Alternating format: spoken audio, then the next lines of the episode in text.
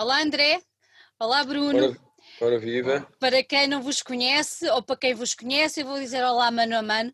É muito bom ter-vos aqui hoje. Uh, é muito bom, como falávamos em off, uh, temos grandes fãs vossos cá por casa e é muito bom e é um orgulho muito grande poder contar aqui com a vossa presença para saber um bocadinho mais sobre vocês e sobre alguma coisa que se vai passar agora antes do Natal, que é muito bonita, que eu já estive a ouvir algumas partes e merece muito a pena.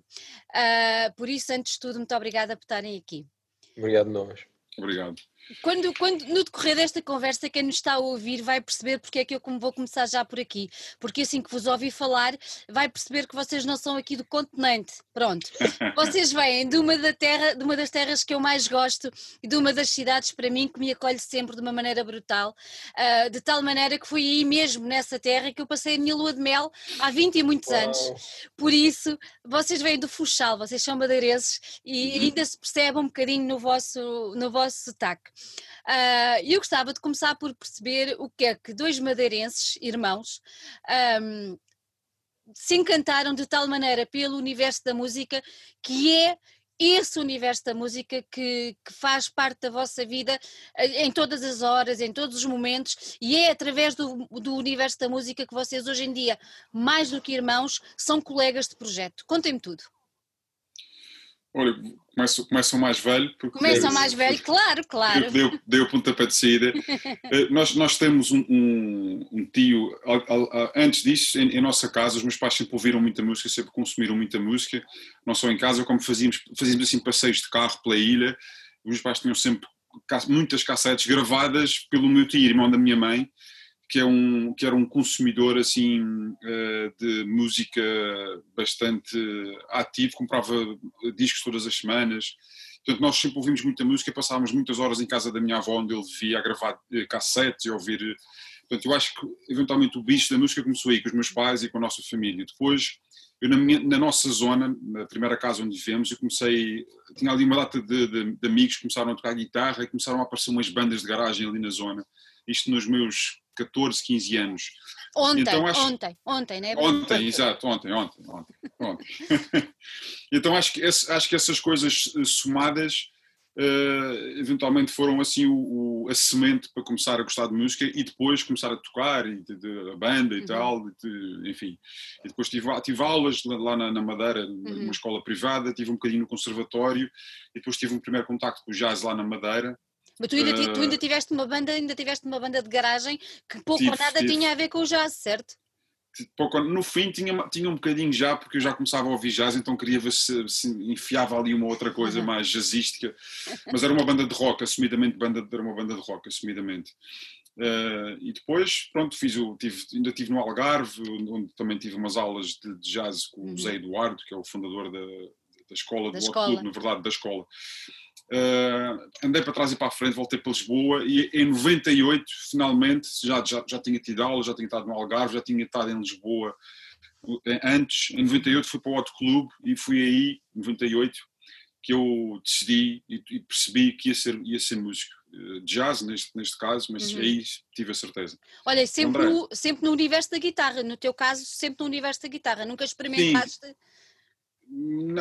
pá, toco, já experimentei tocar outros, outros, instrumentos, mas de maneira, ou seja, só mesmo curiosidade, toco um uhum. bocadinho de piano, toco um bocadinho de baixo, que é um instrumento semelhante, já toquei, cheguei a tocar bateria na banda de rock, aliás eu fui o primeiro baterista da nossa banda de rock, uh, mas pá, só, por, só curiosidade, e, e, pronto, e o André, quando eu fugi para Lisboa, para o clube, ele tinha 12 anos, já tocava, e então, André, passa-te a bola.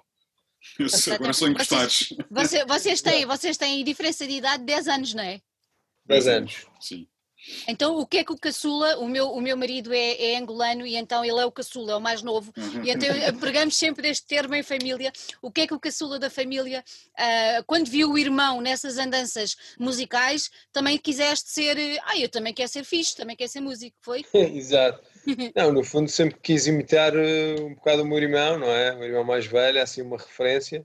Nós também temos uma irmã, mas pronto, uh, via o meu irmão uh, como assim um, um ídolo e, ele tocava um instrumento e tal, tinha umas bandas, ou uma banda.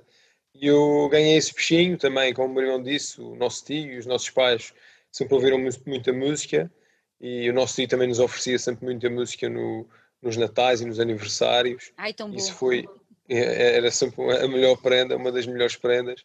E, e então eh, quis sempre seguir as pegadas e, e aos poucos e poucos fui, fui dizendo aos meus pais que também queria ser músico. No início, claro que eles pensavam que eu estava só a ser um macaco de imitação e, e, e não queria mesmo aquilo. Mas aos poucos e poucos também foram percebendo que afinal era mesmo a sério. E eu só, só comecei mesmo a estudar música mais a sério, embora sempre tocasse e aprendi, aprendia com o meu irmão e aprendia uh, canções que gostava, discos que gostava. Só para aí aos 18 anos é que comecei mesmo a, a estudar mais a sério uhum. e comecei também a estar ligado ao outro clube, ainda no Funchal, né, numa, numa uma parceria que havia no Conservatório da Madeira e o outro clube. Ai, que giro, não sabia. É, é verdade, havia uma parceria que foi muito importante, na verdade, para, para, para mexer lá com, com, com o jazz na, na, região e termos contacto com pá, músicos incríveis que iam lá todos os fins de semana partilhar os seus conhecimentos e eu fiz parte desse curso. O curso já existia há alguns anos, eh, quando eu entrei já existia há alguns anos. Eu sempre quis fazer parte disso uhum. e aos 18 lá fui e não fiquei lá muito mais tempo porque fiquei cheio de vontade de vir para Lisboa experimentar o Hot Club eh, em vez de ser só o fim de semana, a semana toda. Quiseste a experiência completa. Olha André, tu não, claro. tiveste, não tiveste essa passagem pelo rock como teve o teu irmão, ou tiveste? Não, eu não. por acaso nunca tive assim nenhuma banda quando era mais novo, havia assim uns projetos pensados com colegas de escola, vamos fazer uma banda, pá, com nomes, e já vinha nome de banda e tudo, mas concretamente tocar e ensaiar e fazer músicas e fazer alguma coisa por isso nunca fizemos. E, portanto, só quando de facto comecei a estudar no, lá no, no, conservatório, no OT, aos 18 anos, aí comecei a fazer, se calhar um ano antes, já comecei a fazer qualquer coisa. Com as parcerias, com, com os amigos que também gostavam de jazz e tal, e tive um trio na altura, que era o trio com quem eu tocava mais, que era com um pianista, um colega de escola que era o David, e uma cantora que, que é a Vânia Fernandes, que na verdade depois também uh, ganhou a Operação Triunfo e depois foi à, à Eurovisão representar Portugal uns anos mais tarde. E a Vânia e o David eram assim os meus parceiros e eu, com quem eu comecei assim a, a ganhar alguma rodagem concertos ao vivo. Hum. Olha, eu li uma coisa sobre ti que achei muito engraçada, mas tens de me explicar isto. Tu não és, tu não és canhoto. Hum. Não. Não, mas tu pegas na guitarra à esquerda. É verdade. Então explica-me eu... lá esse fenómeno da natureza. É um mistério que, eu, que nós explicamos e eu explico, quer dizer, que com, com esta. Eu aprendi muito com o meu irmão a ver e a imitar, e pá, imagino que tenha sido esse o, o, fenómeno que aconteceu, que é eu estou de frente ao meu irmão a imitá-lo e virei a guitarra para o mesmo lado que ele virava, só que este efeito de espelho causou com que eu ficasse escardino. E é curioso que agora na, na, temos feito algumas uh, pesquisas a ver VHS antigos que o nosso pai gravava no Natal e tal. E eu recebi a minha primeira guitarra no, no, no Natal, quando tinha, não sei, 7, 8, 9 anos por aí. E as primeiras imagens sou eu a pegar a guitarra a destro, normalíssimo. Que engraçado. E o meu irmão a ensinar umas coisas, dizer, ah, põe os dedos aqui, fins que estás a fazer um solo e tal. Só que eu estou a tocar a destro. Uma coisa estranha, não sei em que momento é que a coisa virou, mas um, um fenómeno qualquer que acho que é capaz ter sido mesmo esta história de, muito, de, muito de espelho. Exatamente, muito engraçado. Olha, eu agora um, eu já percebi como é que o Bruno chegou ao universo do jazz, mas eu queria perceber exatamente, porque eu tenho sempre muita curiosidade disto. Nós falamos, por exemplo, falo, falo com muita gente da, da área do metal, música um bocadinho mais extrema, que não tem muito a ver com a vossa, um, e toda a gente me explica que normalmente aquilo que sentem mais afinidade é, é um sentimento que a música lhes dá e, e, e, e muitas das vezes um sentimento de pertença. Uh, o, que, o que é que vocês sentem relativamente ao jazz? Ou seja, Uh, no caso do, do, do, André a coisa foi um bocadinho mais linear, mas no caso do Bruno nem tanto, não é? Se calhar também tem a ver com, um bocadinho também com a geração, uh, 10 anos ainda é um, um bocadinho de tempo ah, de, de diferença. Uh, no caso do Bruno, o que, é que, o que é que o jazz te aporta hoje em dia, ao fim de tantos anos e de já teres uma experiência tão, tão grande no universo do jazz, o que é que ele te traz de diferente e depois, por contraponto, o que é que esse mesmo universo do jazz te traz a ti, André? E se há alguma diferença entre entre ambos ou não, ou se no fundo o que o jazz traz a cada um de vocês é exatamente a mesma coisa. Olha, eu, eu, quando comecei a tocar guitarra elétrica, na verdade, as coisas eu ouvia muito, ouvia, ouvia música pesada, metal, e cheguei, aliás, as primeiras incursões com a minha banda de, de rock foi a tocar coisas de, dos Anathema e, e, que são coisas pesadíssimas e My Dying Bride, que era assim uma coisa doom metal, uma coisa mesmo, enfim, gente, nós experimentávamos tudo. Mas, ou seja, isto para dizer o quê? Eu, eu toquei música mais pesada, o meu tio uh, consumia muita música pop, tive uma banda de rock e tive no conservatório.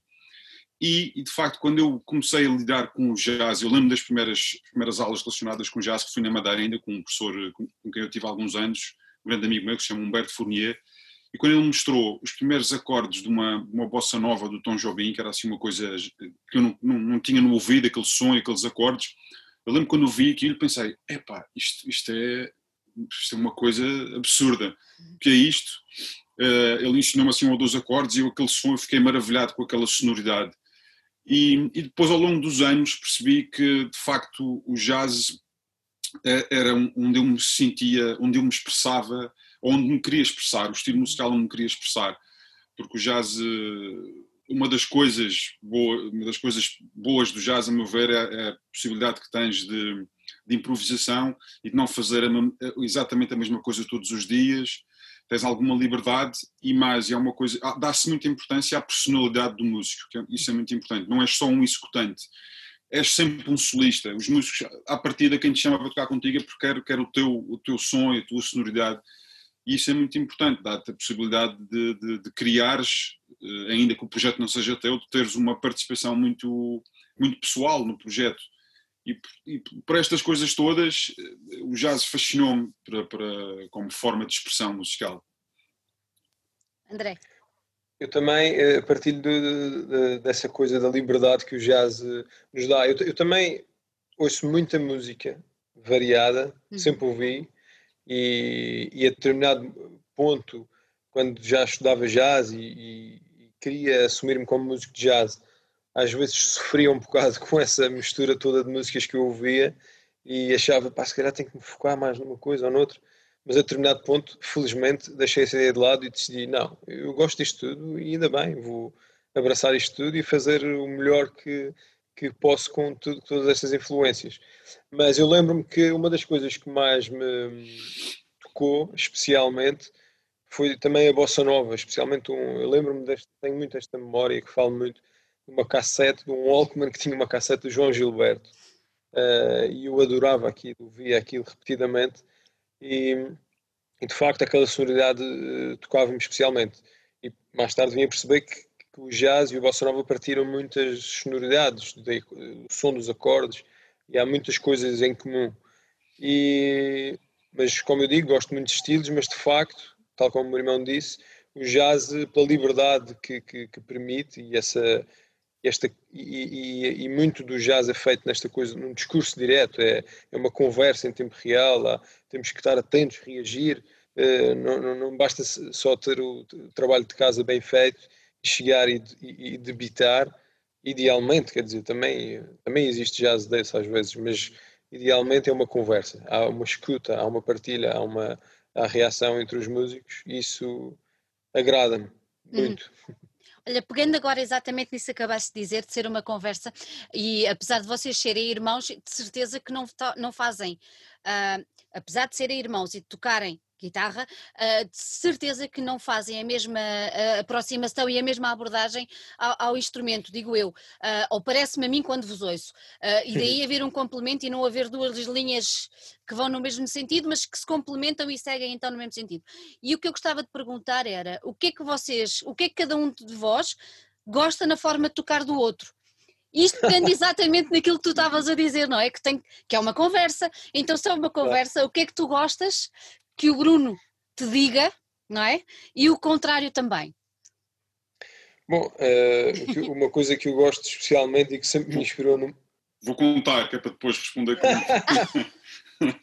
Quantas Não, uma coisa que, Quantas coisa que eu gosto e que sempre, Uma coisa que sempre me inspirou e, e, e, tentei que me influenciasse do meu irmão era ver o seu, o seu rigor a tocar, ou seja, uh, uh, embora a fazer o discurso direto, a fazer um discurso em tempo real, para mim é raro ver o meu irmão a, a, a, a ter, uma, a ter um erro, ou falhar em alguma coisa, e isso era uma coisa que me fascinava, porque eu, durante muitos anos, eh, sentia que era muito falível o meu, o meu discurso, que muitas vezes me engasgava, muitas vezes me atropelava, tropeçava, andava ali aos trambolhões, e via, via essa coisa do meu irmão como pô, quase, quase infalível, pá, tipo, parece, parece que não falha, e isso era uma coisa que eu me inspirava, para além de, de para além desse rigor, também o rigor que o meu irmão foi-me transmitindo, não, não, não forçosamente, só de ver, eh, quis, quis eh, imitar ou, ou, fazer o mesmo, ou tentar também ser rigoroso. O rigor também de aprender as canções, de aprender bem as melodias, até as letras das canções, a harmonia, saber bem ouvir várias versões, escutar com atenção, conhecer bem as canções. Uh, isso é uma das principais coisas que eu, que eu admiro e que, e que serve de, de, de inspiração. Serviu, serve, continua a servir, vai servir sempre. uh, eu, eu, digo o mesmo do André, ou seja, vejo o André como um músico super rigoroso e acho que ele seria na mesma músico rigoroso se, se, tivesse, se, se não me tivesse como irmão. Uh, rigoroso nesse, rigoroso nesse sentido, não, não num sentido frio, mas num sentido de, de conhecer, de saber, de conhecer, de conhecimento, de, das coisas não serem aleatórias. Um, e, e, o André, por exemplo, o André influenciou-me. Eu, quando tinha a minha banda de rock, há muitos anos, cheguei a usar um ou dois pedais. Eu tinha um wah-wah, que era o famoso pedal do Jimi Hendrix, mas pouco mais. E o André, há uns anos, começou a usar e a misturar o som acústico com a, coisa dos, dos, dos pedais de efeitos. E isso, isso fascinou-me. Eu, eu segui, copiei-o, fui, comecei a fazer umas perguntas, comprei uns pedais e, e, e, e, introduzi isso na minha maneira de tocar também, que foi uma coisa que o André, que o André me trouxe.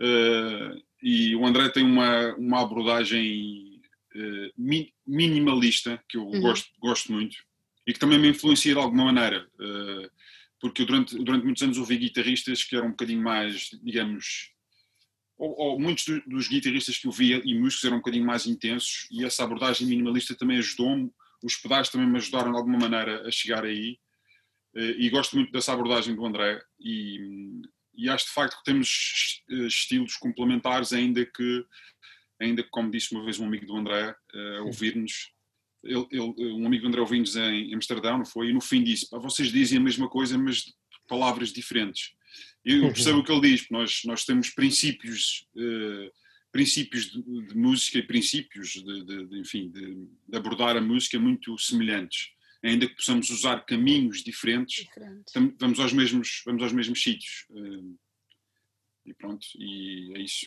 Olha, se eu vos perguntasse assim qual é uh, uh, a, a, vossa maior referência a nível de, de, de, de músicos, uh, quem é que vocês diriam? Concordam aí com o nome que escolhem? Ou, ou um acha que X é melhor ou, e o outro acha que Y é melhor? Como é que é? Ah, eu, ah, força, força, mais velho, mais Bem, velho. Mais velho.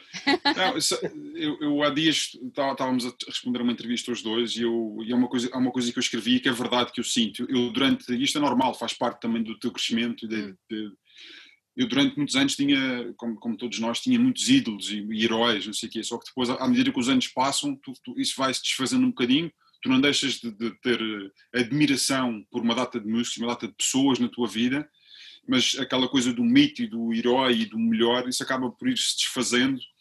E ainda bem que é assim, isso é, eu acho que isso é bom sinal. Claro. Uh, portanto, eu tenho muitos músicos que admiro e que me inspiram, uh, mas é impossível dizer qual é o melhor. Posso dizer que o meu número um, Sim. numa coisa, no, no, no futebol, é a única certeza que eu tenho, o meu número um no futebol ele foi o Diego Armando Maradona, esse é o número um. É a única coisa. Eu há dias disse que era o meu último herói, e é verdade. Na música há muita coisa, muitos músicos que é, é impossível nomear é um. Sim. André, tu consegues eu, nomear ou não?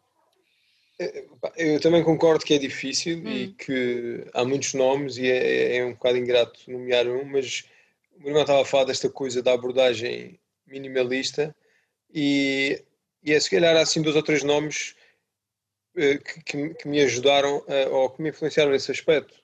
Uh, guitarristas, hum. como um que nós gostamos os dois, que é o Jim Hall, e um mais recente chamado Bill Frisell. São guitarristas que me mostraram que, que era possível tocar com outra abordagem, porque tipicamente os guitarristas têm alguma facilidade no instrumento, ou há muitos guitarristas que têm facilidade no instrumento, mesmo guitarristas amadores. Eu às vezes via colegas meus da escola a tocar guitarra eh, e eu pensava, poça, eu, eu, eu sou músico, ele só está a brincar à guitarra e faz coisas que eu, eh, parece, me parecem impossíveis. E, e às vezes um guitarrista tem aquele fantasma do guitarrista virtuoso, toca muitas notas, toca rápido, toca.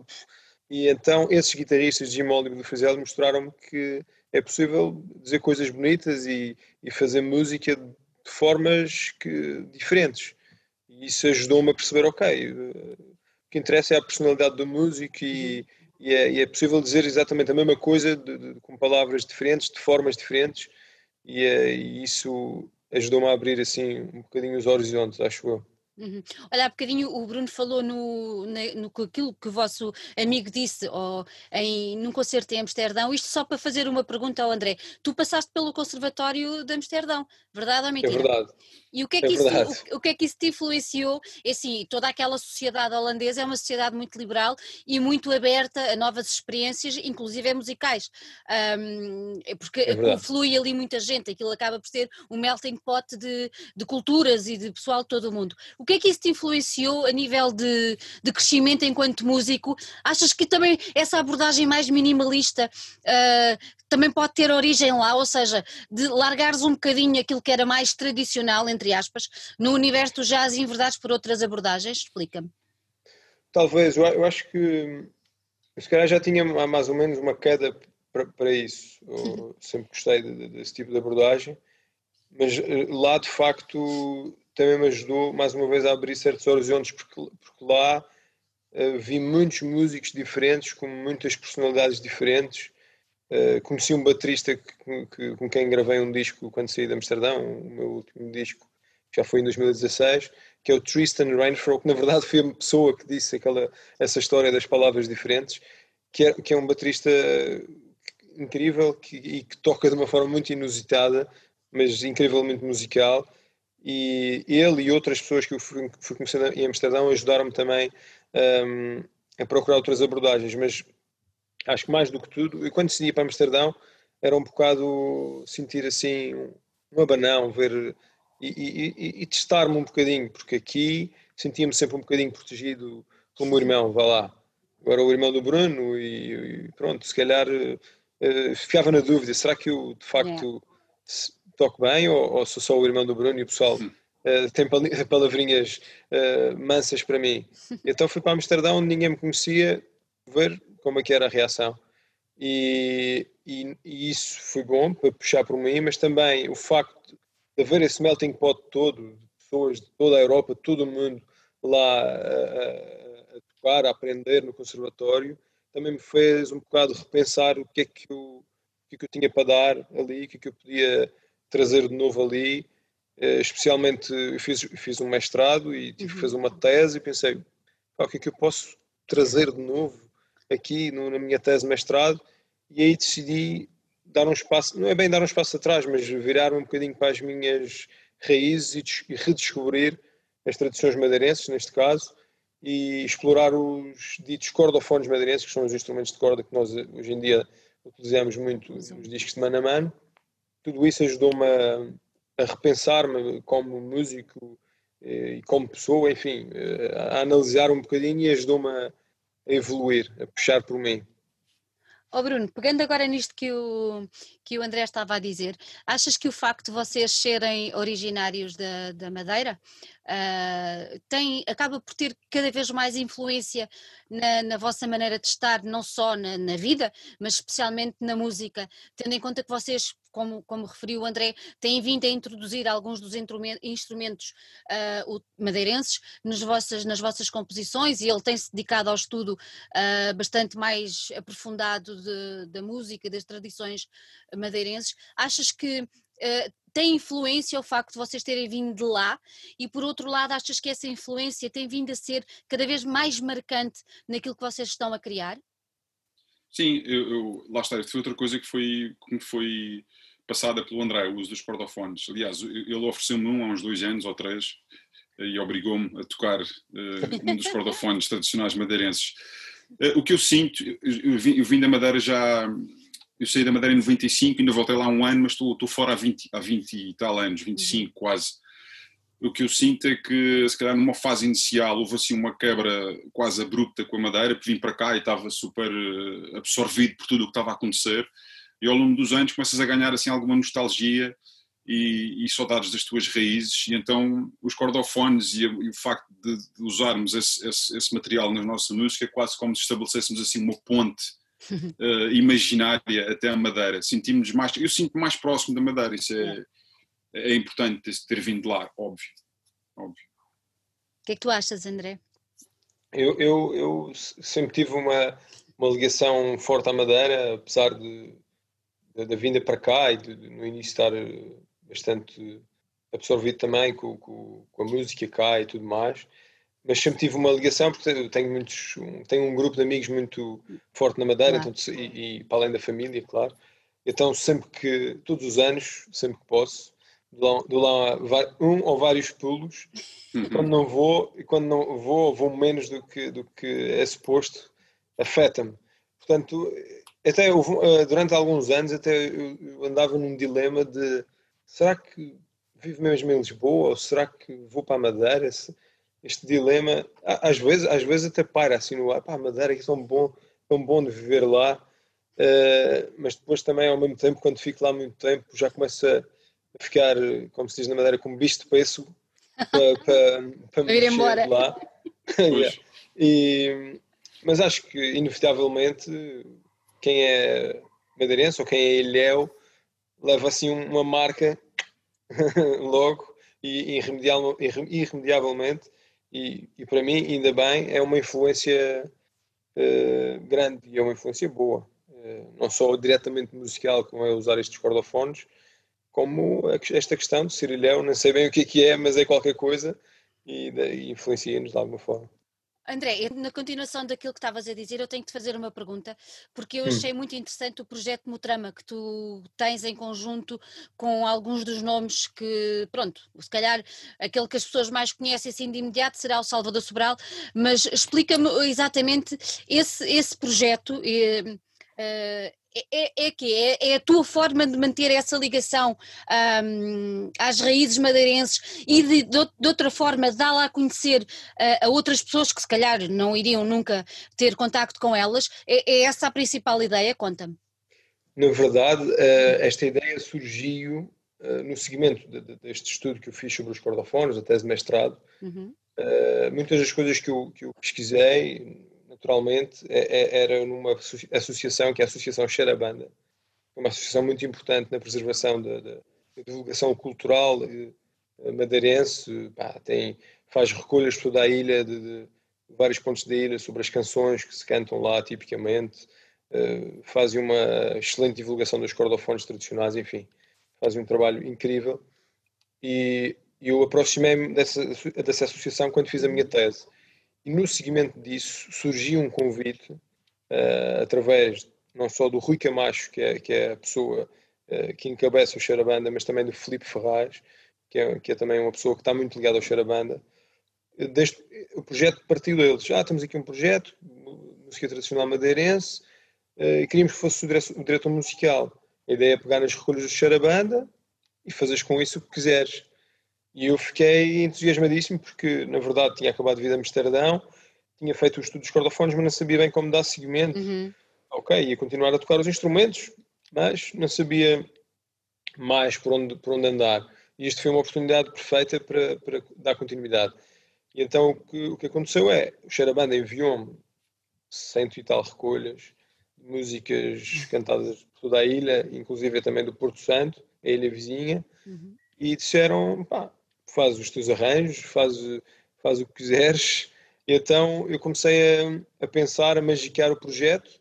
Inicialmente convidei o contrabaixista António Quintino e o Joel Silva para, para tocar contrabaixo, o António Quintino e bateria o Joel Silva. E depois comecei a, a ouvir, quando estava a pensar nos arranjos de cada música, comecei a ouvir já quase imediatamente alguns convidados específicos, como é o caso do Salvador, como é o caso da Maria João, como é o caso do Ricardo Ribeiro, como é o caso da Mariana Camacho, que também é madeirense e que está muito ligada não só ao Xarbanda, mas às tradições madeirenses. Enfim, uma data de outros músicos que eu fui imaginando para, para completar o ramalhete.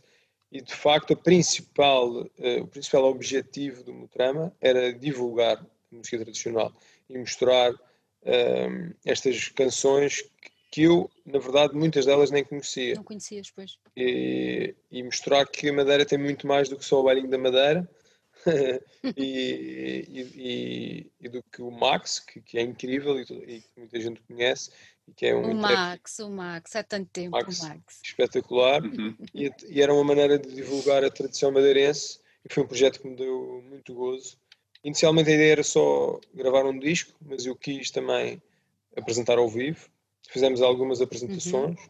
e, e, pronto, para já uh, o projeto está tá parado, está uhum. estacionado tem, tem o disco só que cristalizou esse trabalho. Quem é quiser ouvir, é, é, é, altamente aconselhável. obrigado, obrigado. Bruno, uh, por culpa do mano mais novo, uh, eu vou pôr assim, eu vou pôr assim, por culpa do mano mais novo, tu autorizaste tchá, tchá, tchá, que no terceiro disco vocês introduzissem a Braguinha e o Rajão. Pronto. Uhum. Uh, Explica-me uh, que, que, que novos sons ou que novo sei lá, que novas sonoridades estes dois instrumentos trouxeram ao som dos mano a mano? Timbricamente são instrumentos, apesar de serem instrumentos de corda, são instrumentos distintos das guitarras que usamos. Nós, nós temos tido a preocupação no, no, no mano a mano de, de, tentar ter alguma, alguma variedade sonora, porque inicialmente quando começámos a tocar os dois assim um bocadinho assim mais em modo de brincadeira, eram as duas guitarras ligadas ao amplificador, ponto final. E à medida que fomos, que o projeto foi ganhando mais, mais seriedade e mais, eh, mais eh, planear as coisas a médio e longo prazo, uhum. preocupamos com isso, obviamente. Temos que ter eh, diversidade de sonora e tímbrica, porque senão um concerto inteiro só com duas guitarras pode ser uma grande chatice. E então, obviamente, que os cordofones da Madeira trazem essa riqueza tímbrica, além da variedade, trazem riqueza tímbrica. Um, e para mim, pessoalmente, além disso tudo, traz o desafio de tocar um novo instrumento. E, e isso, a verdade é que tu, quando agarras um, um, novo instrumento, ainda que seja um instrumento de cordas, a que estás habituado e que possa ter uma afinação semelhante ou um bocadinho mais afastada, mas isso faz tocar um de maneira um bocadinho diferente, o que é logo bom. Dá, parece que te inspira ou que te leva para outros caminhos. Portanto, tudo isso junto uh, faz com que as coisas aconteçam naturalmente. Uhum, uhum. Vocês, um, quando, quando estão a criar, como é, que, como, como é que se processa? Como é que é o vosso processo? Porque é assim, normalmente quando é uma, uma, uma, banda, há sempre alguém que escreve a letra e depois tem a parte musical. Vocês não têm a letra, uh, mas têm a música. Como, como, é, como é que isso tudo se processa? Eu confesso que fico muito curiosa, sendo um instrumento, pronto, eh, não vamos falar já daquilo que vamos falar a seguir, onde temos mais, onde temos mais instrumentos à mistura, mas quando são só, cada um com a sua guitarra, como é que vocês uh, se organizam na criação das, de, dos temas? Bom, já a gente, ao longo destes anos, já foi encontrando o nosso caminho e agora pois. o processo é cada vez mais natural. Mas o processo, geralmente, um de nós traz uma, uma ideia de um tema nosso, ou se for um tema de outra pessoa, traz já uma ideia mais ou menos uh, concebida de um arranjo. Uhum já pensado, uh, e depois fomos a mão na massa e nas cordas também, e começamos a experimentar como é que a coisa funciona realmente, se não funciona só na nossa cabeça, se funciona de facto com, com, com os dois a tocar. E aí cada um vai dando o seu, o seu parecer, vai dizendo, pá, esta parte se calhar, em vez de ser tão longa, se calhar vamos encurtar aqui, ou vamos passar esta parte, vamos fazendo tipo, montando uma espécie de puzzle uhum. de, e experimentando. Às vezes não, às vezes de facto o arranjo funciona logo quase imediatamente à primeira, só é preciso limar umas arestas. Outras vezes há este processo de, de, esta peça para aqui, esta peça para ali. Se calhar em vez da guitarra aqui vou usar o rajão, se calhar em vez de ser o som acústico, se calhar vou pôr aqui um pedal. Uh, e depois, à medida que vamos avançando no repertório, quando estamos a preparar um disco ou um concerto, à medida que vamos avançando no repertório, vamos também procurando essa diversidade como o irmão falou. Se calhar se já temos muito, muitos temas onde usamos efeitos, se calhar agora vamos tentar fazer um tema mais acústico. e se calhar ainda não pusemos os cordofones, ou se calhar só um de nós é que tocou cordofones, se calhar vamos pôr estes dois cordofones, enfim, aos poucos e poucos depois também vai, vai afunilhando de uma uhum. forma em que, que, vamos procurando, nós procuramos sempre esta coisa de diversidade tímbrica e diversidade também rítmica, temas mais lentos, temas mais mexidos, temas mais, uh, sim, variedade é isso no fundo. Uhum, uhum. É um processo que felizmente é natural. Sim, é bastante, é bastante natural. Nós, nós nós, eh, nós passamos algumas horas juntos quando, quando estamos nestes processos, porque eh, acho, acho que sentimos os dois a mesma coisa. A mim dá-me algum gozo este processo, porque é um processo de laboratório. Estamos ali, e como somos só dois, uhum. às vezes com bandas grandes é difícil conseguir. Para já disponibilidade de toda a gente para estar ali algumas horas. E, e, e, às vezes, quando tens bandas grandes, nem todos conseguem contribuir da mesma maneira. Eh, e então, como somos só dois e temos esse espírito de laboratório, os nossos ensaios acabam por ser muitas vezes testar várias opções e depois ir montando, do que propriamente repetir 20 vezes a mesma coisa até ficar perfeito.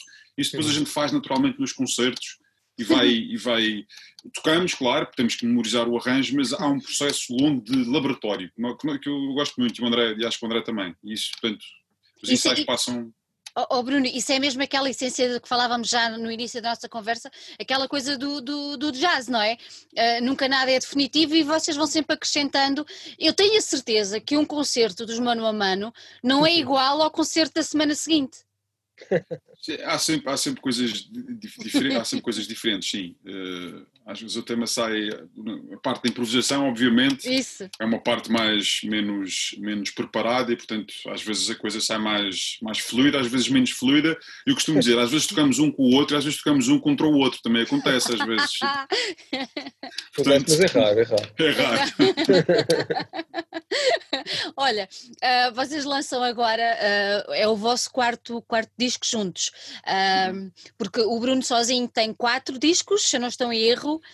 Sim, tem quatro Sim. em meu nome e tem três em nome do septeto do Hot Club. Exatamente, são, exatamente, são, exatamente, exatamente.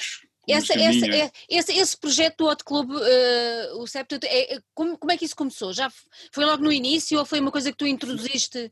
foi já, já é, um, é, um, é, um, grupo já antigo, começou em 2000 ou 2001 uhum. e, e, começou inicialmente como um, um, grupo de homenagem ao Louis Armstrong uh, e depois teve ali, passou ali por, uma, por, várias fases e eu em 2007 ou 2008 sugeri, na altura ao Pedro Moreira, que era o diretor eh, musical da, do, do Septeto, uh, achei e disse-lhe que achava que um grupo do Watt também devia produzir a sua própria música e devia, claro. e devia gravar. E o Pedro disse, mas é, então ficas tu a, a, dirigir o grupo e o Watt, e o Watt chega-se à frente, marca o estúdio para, para gravarmos e diz, está bem, então vá, vamos a isso.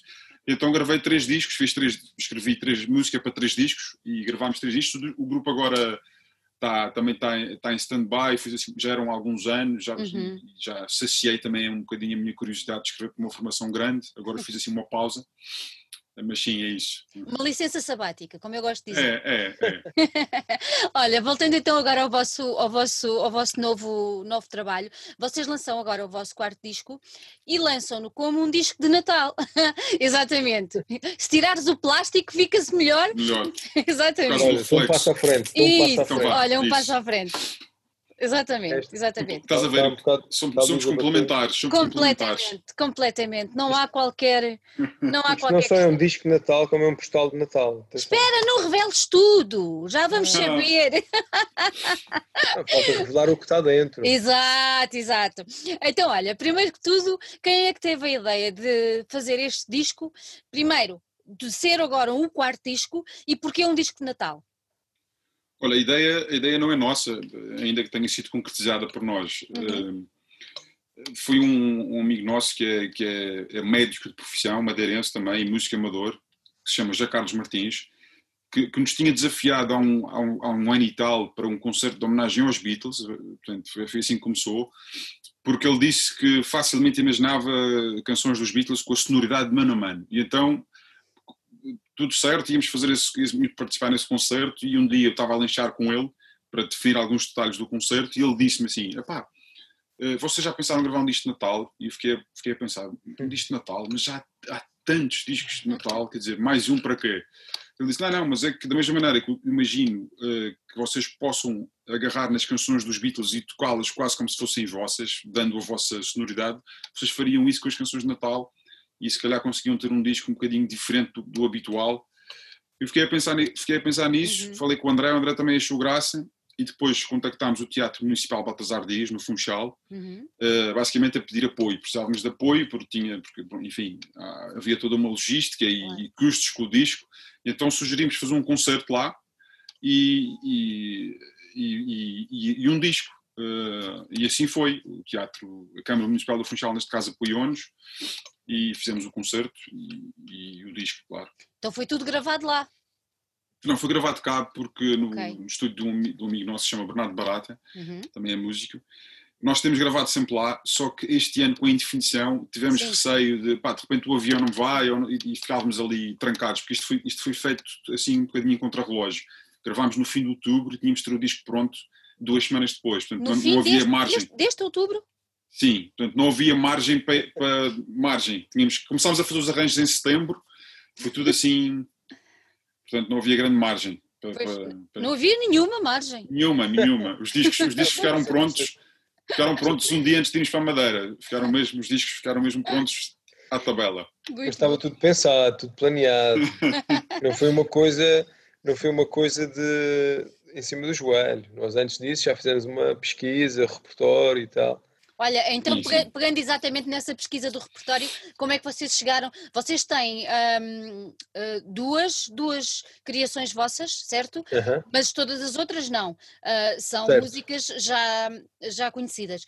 Como é que vocês fizeram a seleção dessas músicas? Porque assim, umas, há umas... tanta música de Natal. Exatamente, esse é o desafio. Dá para fazer vários volumes uhum. durante 30 anos. Exato. Pelo menos. Não, mas uh, a escolha, algumas músicas, pronto, eram daquelas que inevitáveis que a gente gosta e que, claro. que, que, queríamos incluir. Cada um de nós ficou de escolher, eh, salvo erro, seis músicas, algo Sim. assim.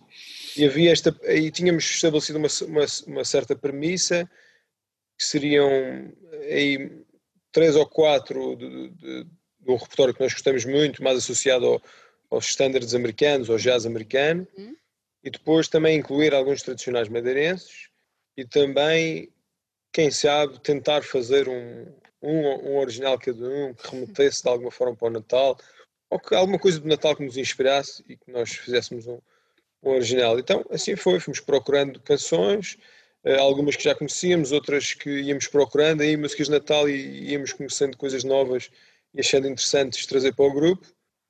E assim foi, mais uma vez, um, um trabalho assim que foi acontecendo naturalmente. Então, os dois originais, cada um compôs o seu, certo?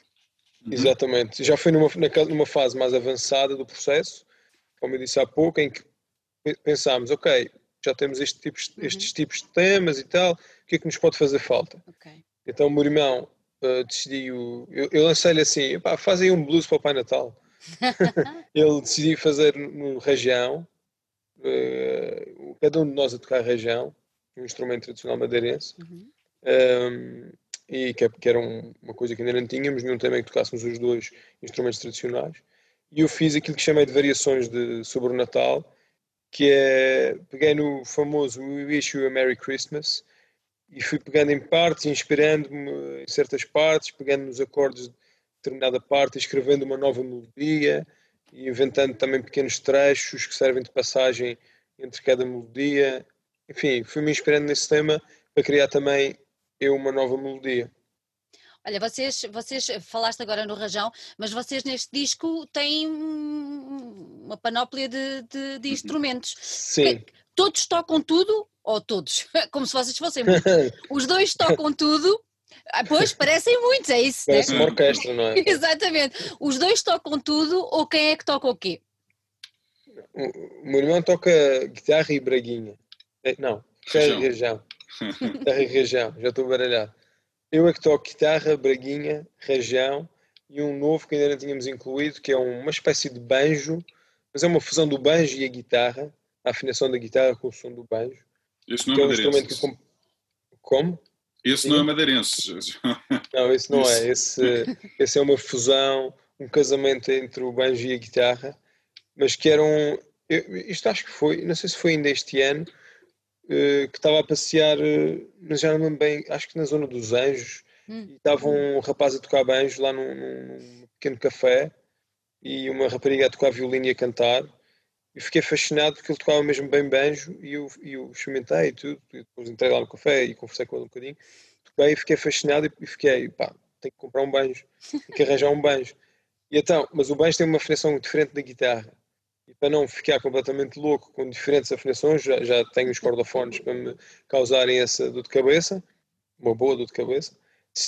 Descobri este banjitar ou guitanjo, ou lá como é que eles chamam, que é a afinação da guitarra com o som do banjo. Então comprei um instrumento assim baratinho, só para poder experimentar essa sonoridade e ter como opção, às vezes, para gravar eh, num disco, essa sonoridade diferente. E como nós maioritariamente fazemos ensaios aqui no meu sótão, uh, eu tenho ali os instrumentos todos à mão e num dos, num dos temas que o meu irmão sugeriu, eu disse, pá, vamos lá experimentar isto no banjo. E como ficava a matar, decidimos avançar. muito bom, muito bom. Olha, agora sim vais pegar no disco, ou um de vós, ou os dois, este está com plástico ainda. É e então é assim, primeiro, espera, primeiro eu quero que me expliquem quem é o responsável pelo artwork, pela foto, porque isso tem um trabalho de fotografia, pelo que eu consegui ver pela, pela foto que, que, que me foi enviada, uh, isso tem um trabalho de fotografia e de ilustração. Estou certa? Pronto. Sim. E eu agora, queres falar? Quer, quer, quero saber quem, é, olha, quem é que é o responsável, primeiro de onde é que veio essa ideia e quem é responsável por isso, ou os responsáveis. Nós, nós tínhamos, tínhamos, pensado, tínhamos já pensado nesta ideia do, do da capa ser uma, uma, espécie de postal de Natal, uma coisa uhum. simples, tipo postal. André, agora podes mostrar. Mostra aí. Claro, agora e, então, e então o André lembrou-se de, de, de, de, comunicar com a Carla Cabral, que é uma ilustradora madeirense, que já tinha feito assim a brincar uma coisa, uma coisa nossa, um, e ela disse: eu adorava fazer a capa do disco de Natal. Nós dissemos a ideia que tínhamos. Ela disse: Desde que vocês tenham algum sentido de humor. E nós, pá, estás na boa com isso. Então ela pôs-nos ali uns corninhos, pá, que ficam muito bem. e depois pedi ajuda a, uma pessoa com quem ela trabalha muito, que é o Gito Lima, designer. Uh, a fotografia, propriamente dita, das nossas caras, ainda sem os cornos, é da Joana Linda que também foi uma grande coincidência porque estávamos a gravar no estúdio e fomos, fomos o André às tantas estava lá fora e ela passou ali a disse, ah, eu vivo aqui ao lado. E o André disse, ah, estou a gravar, estamos a gravar isto Natal vocês querem, então eu se calhar passo aí uh, se precisarem de, de, de, fotografia passa aí, a gente já, já, já acerta isso tudo. E ela foi lá, tirámos fotografias e tal, ficou, e portanto foi assim uma coisa uma coisa que aconteceu também muito naturalmente, mas a, a capa, a ilustração é da, é da Carla Cabral. Olha, e o que, o que, o que, diz, diz André, desculpa. Não, então eu ia dizer que foi uma série de coincidências, porque pois. eu de facto cheguei, eh, nós fizemos a gravação em dois dias lá no estúdio que fica na Avenida de Roma. Uhum. E, e eu cheguei antes do meu irmão e antes do Bernardo, que é o responsável do estúdio, e estava ali à porta de uma garagem e como não tinha nada para fazer, peguei na, peguei na guitarra e comecei a tocar ali no meio da rua e, e nesse espaço de meia hora passaram dois amigos. Uh, um fez, a capa, um fez a capa do volume 2, não foi? Um exato, curiosamente, um fez a capa do volume 2, exato, o Vulcão, o Senhor Vulcão, e, e depois uh, vem, aparece a Joana Linda, os dois fizeram a mesma pergunta, perguntaram se eu queria uma moeda, eu ia-te fazer essa pergunta: quantas pessoas é que tinham mandado uma moedinha para o chão? Se queriam uma moeda e tal, tivemos a conversa: ah, o que é que fazes aqui e tal? Estás aqui na minha zona, disse a Joana. Disse que íamos gravar ali e ela de facto disse que podia aparecer lá no estúdio.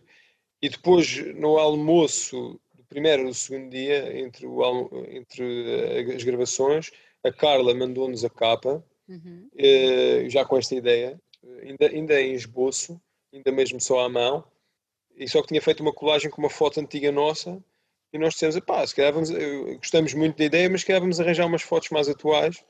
Eh, e a Joana sacou ali dois retratos. A Joana em meia hora fez ali do retratos e trouxe-nos umas fotos guarda-chuva na mão, estava a chover muito nesse dia e mais umas fotos do estúdio que ficou uma maravilha, servi para, para, para, para divulgar o, o disco e servi para pôr na capa Olha, um trabalho e, super e, rápido. E a ideia, a ideia de ser um postal de Natal, ou um postal, neste caso de Natal? já não sei bem como é que surgiu, nem de quem surgiu, mas acho que se calhar pensamos mais ou menos os dois na mesma coisa. Queríamos fazer uma coisa muito simples, inicialmente até era só capa e contra capa oh, e o disco uh, envelope. Só que a Carla decidiu incluir ainda essa ilustração. Diz assim, assim isto sou mais, sou mais eu, assim sinto-me mais eu na, na, nesta, nesta ilustração. E então decidimos fazer assim. E, mas acho que foi uma ideia natural, acho esta coisa do postal de Natal, poder eh, haver um espaço para, para a dedicatória. E quando falei com a Carla, porque a Carla foi minha professora de educação visual há mais de 20 anos, e quando falei com a Carla a lançar o desafio, ela disse: pá, por acaso ainda tem aqui umas coisas, uns postais antigos de Natal que eu adoro. Ela diz que odeia o Natal, atenção, mas que estava fascinada por esses postais antigos de Natal e que se ia inspirar nisso para fazer o nosso disco e nós dissemos, é mesmo isso, estávamos a pensar numa coisa do género. Portanto, força, vai em frente. Olha, quantas músicas é que tem, é que tem o disco? Uh, 12, 13, como é que é? Uh, 12, 13. Nós, nós não pusemos as, as faixas no disco porque queríamos uhum. que as pessoas fossem ouvindo e fossem abrindo, como se fosse assim prendas, não é? Tipo, pões, pões e dizes, ah, pá, olha isto, olha, olha esta, é, pá, odeio esta, tipo roupa, aquelas roupa. crianças, roupa, não quero, dá um outro brinquedo. Então, mas acho que são 12, nós estamos sempre na dúvida porque em alguns temas nós fazemos medleys, misturamos okay. 3 ou 4 no mesmo, portanto no total se calhar temos para aí 16 ou 17 canções metidas no disco, mas acho que faixas são 12, se não estou em erro. Acho, uhum. acho que, que são 12. Acho que sim. Olha, e quem quer, quem quer adquirir o disco, como é que pode fazer? Vai estar à venda nas lojas? Como é que é? Bom, nós temos feito, nas lojas não, decidimos não fazer isso, decidimos fazer uma coisa mais direta. Eh, hoje em dia vende-se mais nos concertos, Sim. isso é indiscutível. Não havendo concertos, ou quer, já lá vamos. Não havendo concertos, Pronto. temos um, ehm, posto nas redes sociais, uhum. mas, mas... Uh, uh, não sei bem o que é que se passa, mas o nosso Facebook está a ponto de ser eh, suspenso ou bloqueado. Uh, há uma coisa estranha, uma, uma, uma denúncia de conteúdo abusivo. Acho que o nosso disco Natal está tão bom que chega a ser abusador. e, portanto, uh, o Instagram está seguro, que estamos lá, até nos banirem, Mano a Mano Santos. Uh, o Facebook ainda está lá, também é mesmo facebook.com Manaman Santos, manda-nos uma mensagem. Em, em último caso, manda-nos um e-mail, manuaman.santos.gmail.com e nós uh, enviamos para o correio, fazemos delivery, fazemos takeaway, fazemos o que for preciso. E claro, a melhor maneira é mesmo ir, no, ir ao concerto dia 17, uh, eh, assim poupam nos portes, pagam no bilhete, mas poupam nos portes no dia 17, quinta-feira, no Vilaré, às 8h30, isso seria a melhor opção de todas. Uhum. Olha, não havendo ainda grandes concertos e estamos todos nesta fase um bocado estranha, continua a ser um bocado estranha, já está quase, vamos a caminho de um ano, bem vistas as coisas. Um, é vocês quando marcaram este, este concerto não tiveram qualquer tipo de receio? Ou pensaram assim, epá não, vamos fazer e logo se vê? Foi assim ou como é que é? Tivemos, tivemos, nós pensámos um bocadinho, yeah. a, conclusão, a conclusão a que chegámos foi um, o disco, isto foi gravado em outubro, não, não, houve tempo para grande comunicação com os programadores, Exatamente. etc, etc. Isso. Mas nós achámos eh, que era uma pena, independentemente de tudo o que está a acontecer, era uma pena não o apresentarmos em Lisboa, porque pronto, gravámos cá, vivemos cá, e então dámos, uh, o André fez uns contactos um, e hum, foi o André que fez essa parte, para esse concerto especificamente, e, e, decidimos avançar para uma produção nossa. Portanto, risco, risco nosso, é uma produção nossa. O, concerto não foi comprado à cabeça, por isso é que nós estamos a apelar às pessoas para que venham ao concerto, mas também, se não estiver cheio, é o que é. Nós tínhamos, quando partimos para esta, para esta semi-loucura, era com o propósito de, de, de, tocarmos o disco. O disco está gravado, era uma pena, o Natal só daqui a um ano, outra vez, nós queríamos tocar aqui em Lisboa. Portanto, pensámos um bocadinho Uh, e, e, decidimos avançar ainda com alguns riscos. Uh, estamos agora numa fase em que estamos quase a cobrir os custos, portanto, a partir de quase, ainda não está, mas está quase, e a partir daí começamos a ter alguma margem e depois temos esperança de vender alguns discos, claro. Mas o propósito principal era, era o disco poder ser tocado cá e ser falado, para ver se, enfim, não fazia sentido ficar um só. disco de Natal ser, claro Sim, fomos à Madeira, tocámos na Madeira e queríamos muito tocar cá, portanto decidimos avançar para essa produção nossa e vamos ver, vai, acho que vai correr bem. Muito bem, vai, vai correr bem certamente. Eu já, já estou a poupar para esse concerto, hein? Olha, André, Bruno, gostei muito de estar aqui mesmo. Eu acho que tínhamos muito mais para conversar. Eu aqui pelo meio lembrei-me de um milhão de coisas que gostava de saber de vocês, mas fica para outras núpcias, de certeza claro. que temos. Só quero saber uma coisa: uh, os pais devem ter um orgulho imenso no mano a mano, não? Tem, tem. É o que parece. Ainda na Madeira. Ainda na Madeira, no último tema, eu olhei para quando estávamos a agradecer. O meu pai estava na primeira fila, estava o meu pai chora com alguma facilidade, mas estava a chorar. A minha mãe estava, estava, estava com a minha filha, não, não foi ao concerto, estava a cuidar da minha filha, mas, mas sim, eles veem tudo o que sai sobre nós e leem, têm muito, têm muito orgulho, acho que sim. Claro que sim, claro contentes que sim. com isso. Olha, gostei muito de vos ter aqui. Parabéns a vocês, parabéns aos vossos pais também, terem um, um, uns filhos tão, tão dotados e tão, tão entregues a tudo o que, é, o que é bonito e mantendo as raízes uh, de onde vêm. É, é muito bonito de se ver. Por isso, olha, parabéns a vocês, um Feliz Natal que seja um sucesso este disco, porque vocês bem merecem, e que o concerto esteja completamente à pinha, ok?